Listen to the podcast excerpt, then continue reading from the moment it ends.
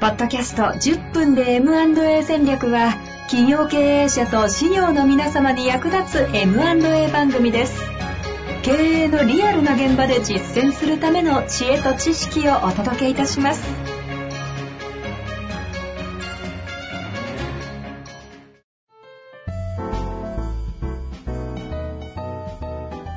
こんにちは、遠藤和樹です。白川正義の10分で M&A 戦略。白川さんよろしくお願いします。よろしくお願いします。さあ、ということで、今回始まって1本目の収録になるんですけれども、M&A 戦略。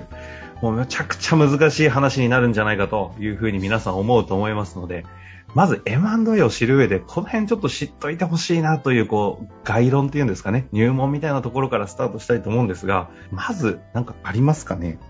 えそうですね。あの、まあ、M&A っていうお話の前に、その M&A をする、なぜあの僕が M&A に取り組んでいるのかとか、そういったところのお話の大前提なんですけど、はいはいはい。えー僕らがまあ日常会計事務所に僕も所属してるんですが、接している中小零細企業に今一体どんなことが起こっているのかっていうことを、はい、ちょっと皆さんと共有したいなと思うんですけれども、ちなみに今までこの活動、日本的 M&A 推進財団として、ええ財団として活動されてきたと思いますが、もうかれこれ M&A 自体はどのぐらいこうやられてるんですか？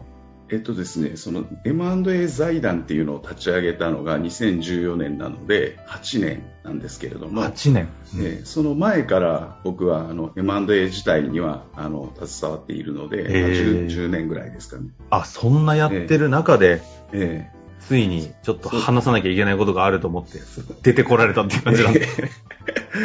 ー はい。それで、その中小企業に何が起こっているかなんですけどね、はい。それを僕はあのよくあのセミナーとかさせていただくときにあの三重苦っていう表現をするんですけど、うん。30区。えー中小企業の三重苦。で3つの苦しみなんですね。重なった苦しみはいはいですけど、えっと、それの、まず1つ目が、あの、変化です。変化が激しいっていうところが、ものすごい今中小企業を苦しめてる。この2年で言われれば、だなっていう実感はありますけど。そうですね。その、コロナでまさにその足元を見れば、こんな変化が起こるっていうことは予想だにしてなかったことが起こるわけじゃまさにないですか。ブーカ時代と言われて納得全国民全世界がしたのがええこのタイミングですが、ええそれ10年前から言ってるっていうことでもあるってことですそう、そうですね。その、まあコロナはさすがに僕も10年前はわかんないんですけど、さすがにね、違う番組した方がいいです。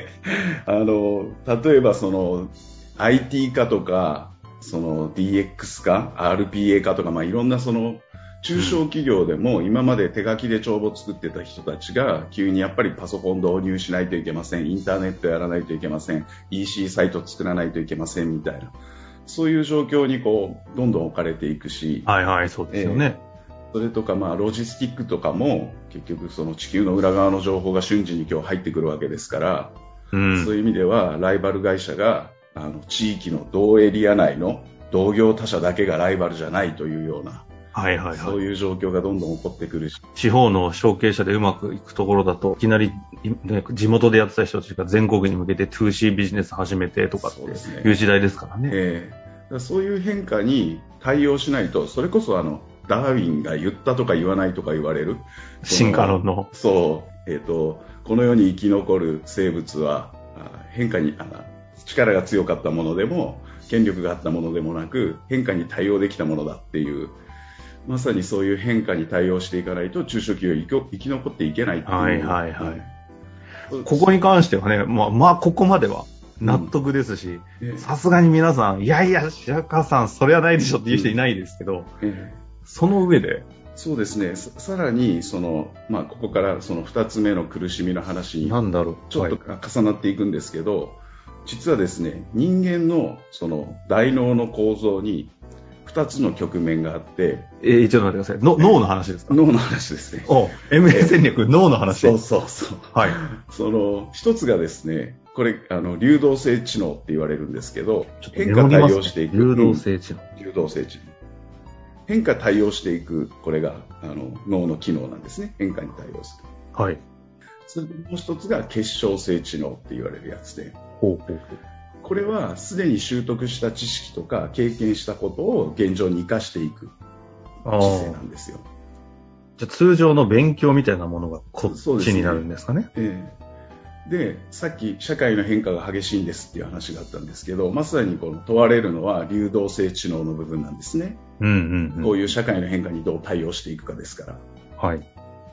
で、この流動性知能が実は人間の年齢が上がっていけば上がっていくほど低下していくっていうデータがあるんですよね。ほうほうほうほう。え何歳ぐらいで上がるとかあるんですか？ええっとですね、大体ですねピ、ピークアウトしていくのが70前後なんですよ。へーっていうええか、詳しいですね。普通に振って帰ってくるんですね。はい。70前後ぐらい。うん。で、これがその2つ目の苦しみにものすごく直結していて、日本の企業の経営者の平均年齢が今もう65を超えて、う。あ年々これが上がっていってるんですよね。あ、なるほど。うん、つまり人間のさっきの話で年齢が上がれば上がるほど変化対応しにくくなる、うんうん。つまり中小企業が変化対応しないと生き残れないんだけれどもそれが非常にしにくい状況になっているっていう。で、これからまた平均年齢は上がっていくし、すす。でに60、てか65なんですか、65ですね。65超えてますね、へえ。えこの日本を支える経営者たちが全員がその流動性知能低下の年齢に向かってっているし、ええ。すでにその状況で経営をしているというのは、まあこれ問題って言っていいかわかりませんけど、ええ。もうだから現実現実そういうことが今起こってますっていう話ですってことですよね。えはいはい。これって実際にそれを体感するようなことってあったりするもんなんえいやいっですかぱいありますよ。あのいくつかねもう僕も面白い話いくつかあるんですけど例えば、うちの顧問先さんで、はいはいはい。言ってくださるんですね、この話。はいうちの顧問先さんでね、えっと、社長がもう80歳超えてる染め物屋さんなんですね。歴史のある、それこそ江戸時代からやってる。へえ。ええその社長がもう80超えてるんですよ。ほもう4代目、5代目ぐらいなんですけうんうどね。んで、息子さんがいて、この息子さんが後継ぎさんなんですけど、うん。うん。もう60超えてるんですね。な、うん。あ、そこから継ぐんですね。後継ぎさんなんだけど、で若社長って呼ばれてるんですけど。うん なるほど。ええ なるほど。でこの若社長がね、白川さん、はあの最近売り上げが下がってきてると。それそれこそ古い商売のやり方しかしてきてないから、ああのどうしてもね、ここで何か打開策をしないとお客さんが増えないと思って、ある対策をしたら注文が来たっていうんですよね。あ。お経営者として当然の思考ですよね。。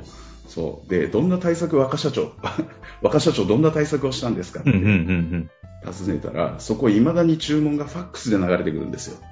おうんーあ、じゃあウェブに変えたとか、そういう。えーっと、そうじゃないですね。あファックスを清めようと思って、ファックスに盛り字をしたら注文が来たっていうね、ちょっと待ってください。どんな対策やねんっていう話なんですけど、これ、番組 OK なんですね、この話。あ、え、そうちょ、であの、コメントに困るというのはまさにこれなんですけど、ええいや本気、ね本気ってことですよね。いや、だから本気で、本気で僕にその話するんですから、笑えないですよ、目の前笑に。えないですよね。うんいや、今、笑っていいのかどうか悩みましたが。だでも、もうちょちょっとまあ極端すぎるかもしれないけれども、はいはいこういう中小企業が多分ものすごく多いのは間違いないんですよ。ああ。で、その染め物屋さんの技術って一級品なんですよ。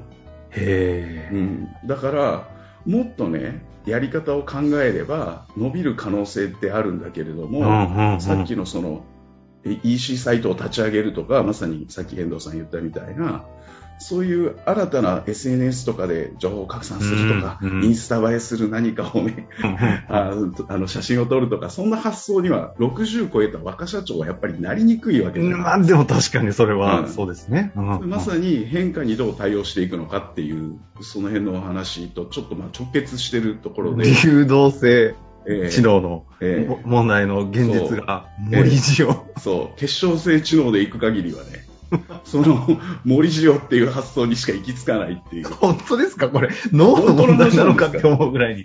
いいや、でも、うんそれが実態ってことですね。こういう話って、ええいや、他にもね、素人言われれば、はい時間が、時間のことを考えずに喋っていいならいっぱいありますけど。いや、このあたりちょっとまた、あの、次にね、活かしていきたいんですけど、ええ。あんまり結晶性知能問題の話しすぎると、今度ええ。MA の番組じゃなくなっちゃいそうですので、ええ次回はね、このあたりも踏まえて、ええ。MA の業界のいろんな課題とかを教えていただきたいなと思っております。今日のとこ終わりたいと思います。白川さん、ありがとうございました。ありがとうございました。